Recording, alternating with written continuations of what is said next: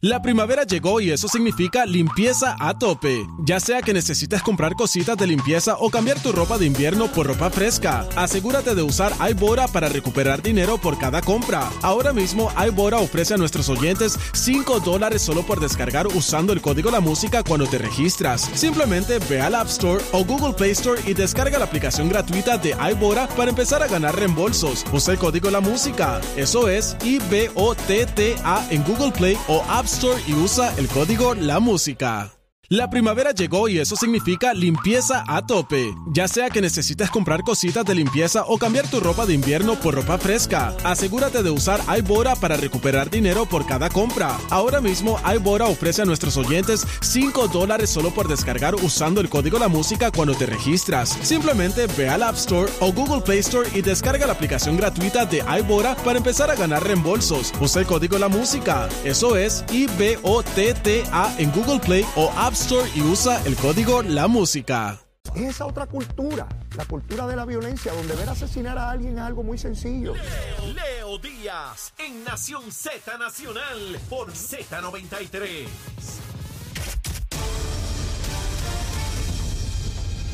Buenos días, Puerto Rico. Soy Emanuel Pacheco Rivera con la información para Nación Z Nacional en los titulares.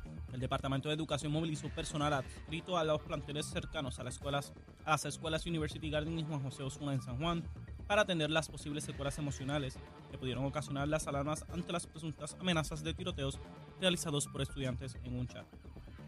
Por otra parte, el Departamento de la Vivienda solicitó al Departamento de la Vivienda Federal una extensión en la fecha límite concedida para el uso de los fondos asignados bajo el programa de subvención en bloque para el desarrollo comunitario para la recuperación ante desastres, mejor conocidos como los fondos CDBGDR, para atender los estragos que causó el huracán Fiona.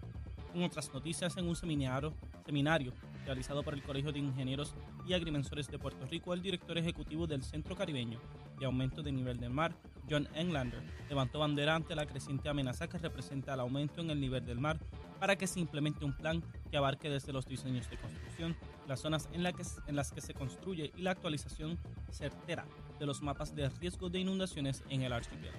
Hasta aquí los titulares, les informó Emanuel Pacheco Rivera, les espero mi próxima intervención aquí en Nación Z Nacional que usted sintoniza por la emisora nacional de la salsa Z93.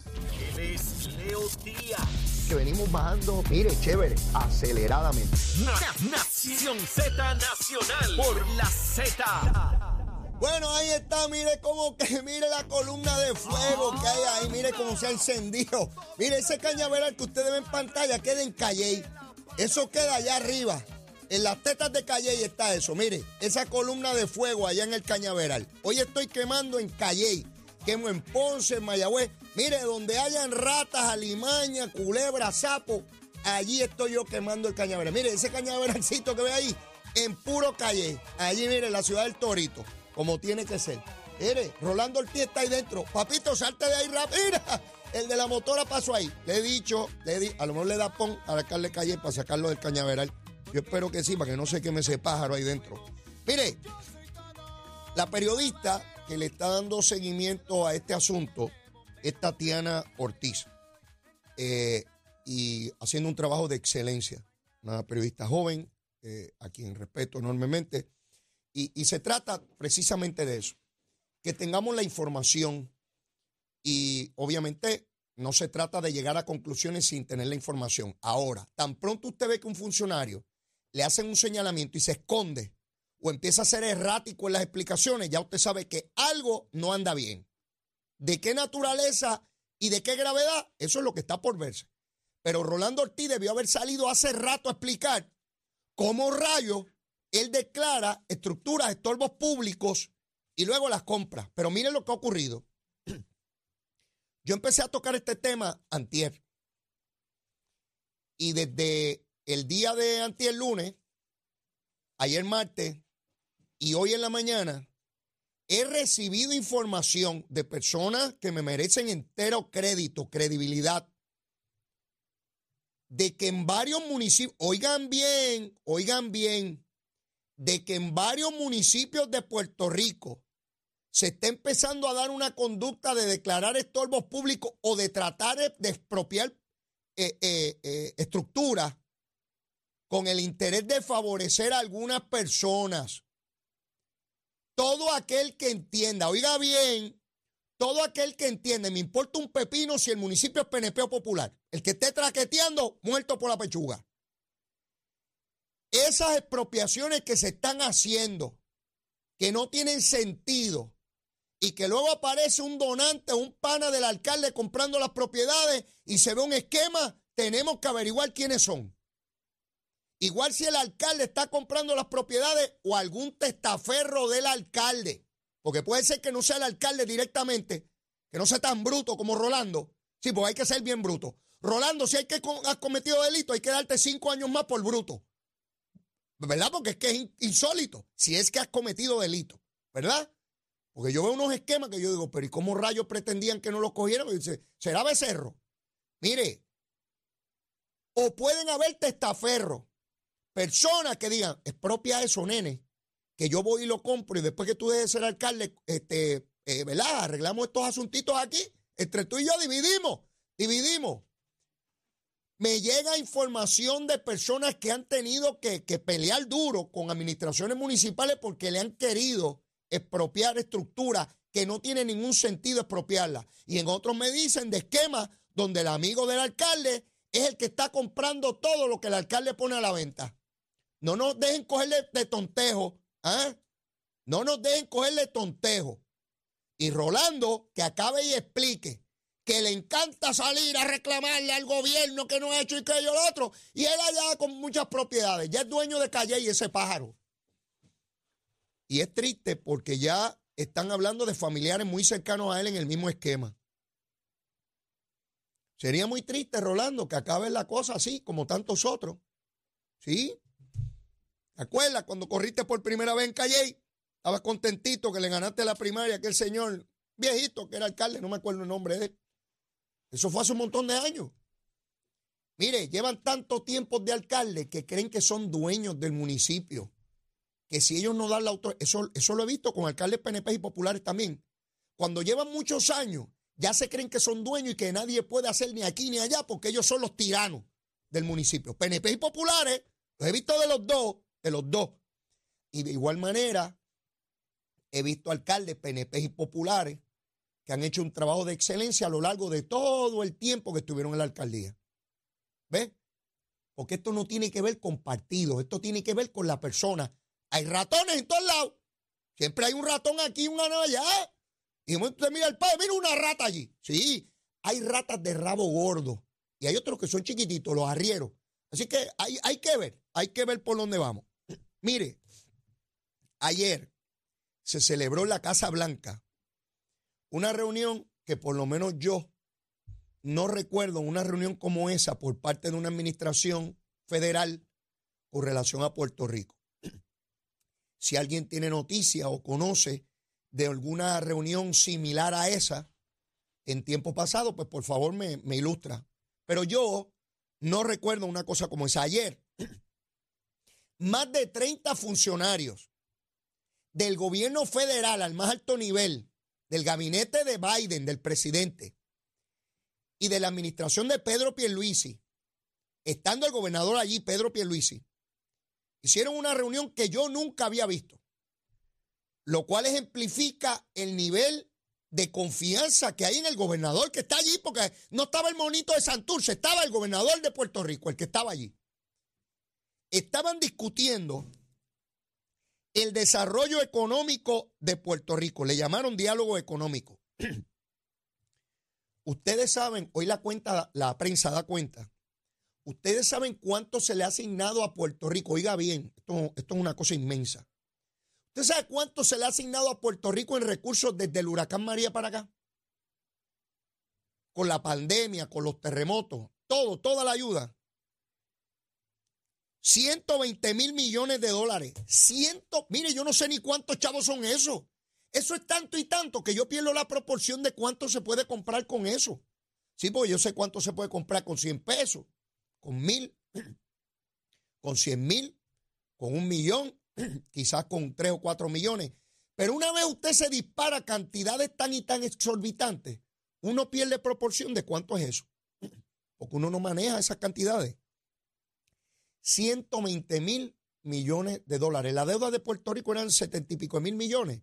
Esto supera por mucho la deuda que tenía Puerto Rico. Y digo tenía porque se han ido negociando y recortando las deudas. Yo les pregunto a ustedes, ¿de dónde rayos nosotros hubiésemos tenido 120 mil millones de dólares si no tuviéramos la relación que tenemos con los Estados Unidos? Yo les pregunto a ustedes, con el machete nos la darán. Sí, a los que buscan que con el machete. Y la independencia, esos americanos son malos y esos Mire, esos americanos malos, esos americanos bandidos, capitalistas, opresores, conquistadores, racistas, esos bandidos malos han enviado aquí en cinco o seis años 120 mil millones de billetes, mi hermano, para reconstruir a Puerto Rico. Qué malos son, ¿verdad? Mire, tenemos que separarnos de los Estados Unidos. Esos paros son bien malos, bien malos. Nos quieren liquidar. ¿Y saben cómo nos quieren liquidar? Mandándonos muchos chavos, muchos chavos. Pues ayer, lo que intenta la administración de Biden junto a, al gobernador Pierluisi es encaminar esos recursos para el desarrollo económico de Puerto Rico. No de manera aislada, no el gobernador con cada agencia planteando necesidades, sino que haya un plan maestro global, entero, de forma que cada dependencia de gobierno sepa cuál es su rol, qué le corresponde y cómo hacerlo, que haya un calendario, un mapa de ruta donde en consonancia, en armonía, en planificación con el gobierno de Puerto Rico, se pueda desarrollar nuestra economía. Podamos salir adelante y reconstruir particularmente, como dice la jefa de energía federal, el sistema de energía eléctrica, que es la columna vertebral del desarrollo económico de cualquier jurisdicción del mundo. Porque si usted no produce energía, todo lo demás se cayó. No puede tener un hospital abierto, no puede tener una escuela abierta, no, no puede tener un comercio, una industria, se cae todo. Por tanto, la columna vertebral sobre la cual crece el desarrollo económico de Puerto Rico el sistema eléctrico. Para eso hay 9 mil millones nada más. Para eso, arrancando. Y la administración de Biden quiso sentar a la mesa a todos los componentes y los actores de este proceso.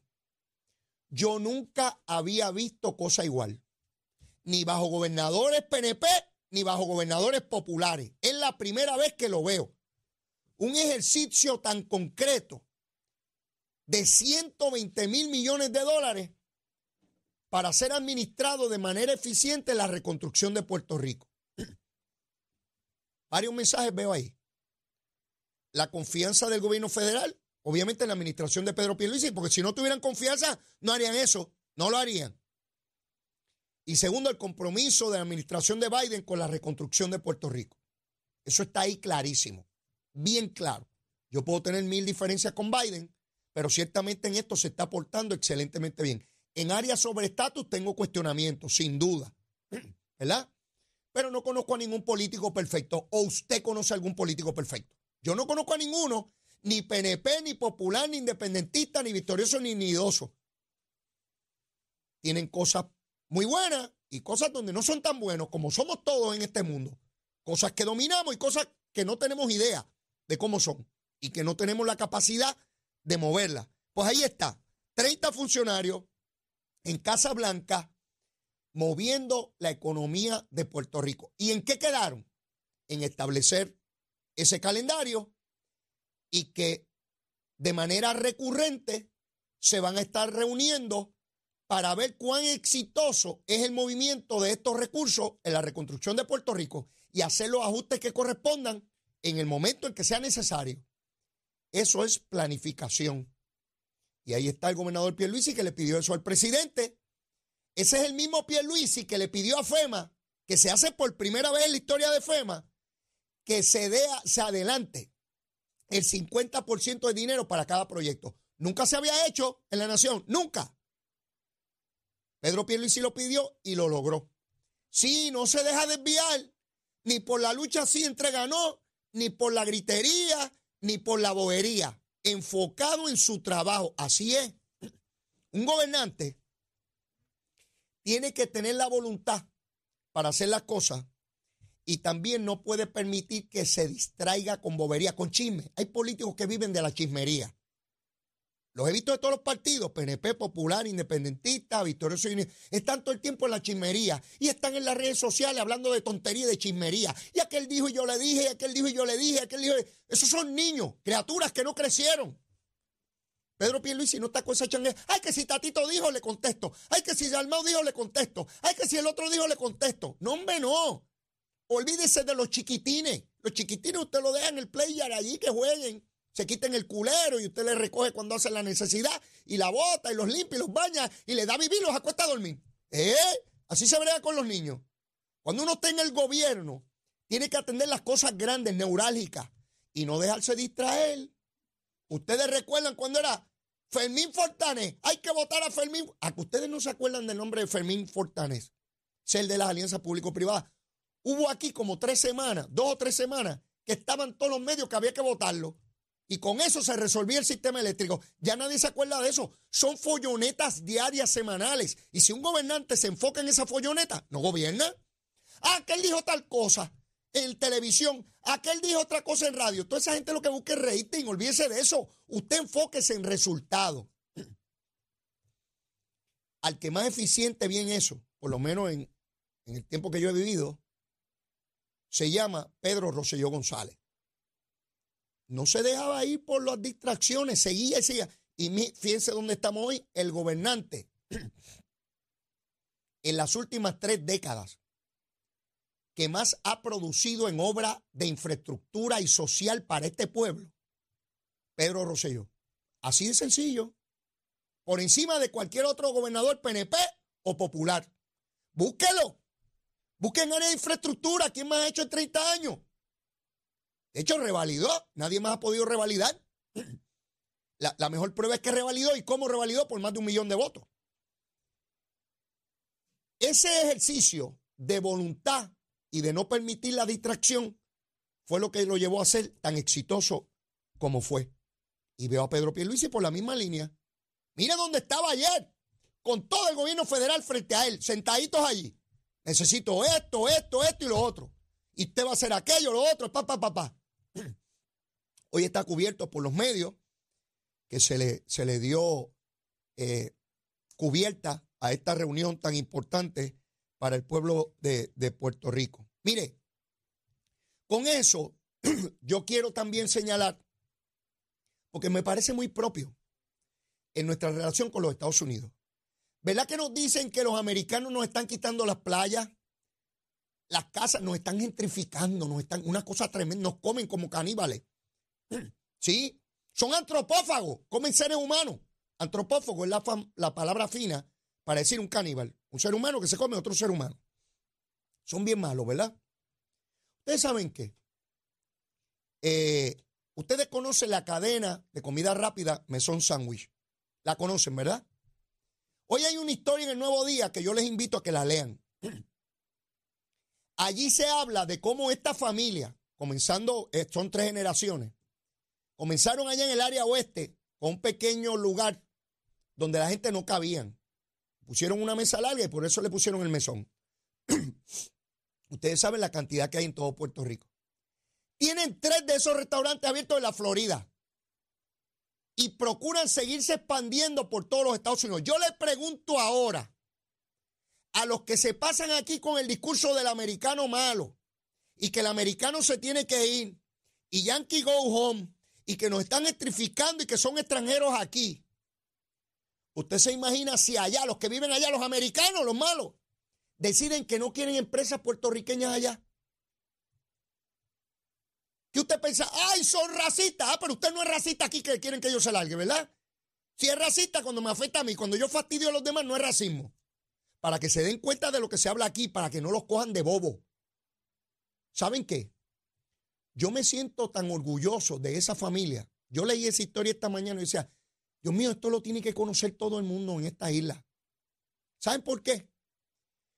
porque la gente de Mesón Sandwich no se sentaron a llorar, a decir, ay, los americanos no nos quieren, no me dan besitos en el cuti, son racistas. No, llegaron allí con su capacidad, con su voluntad, con un producto de excelencia y se abren espacio en un mercado altamente competitivo, confiados en su voluntad.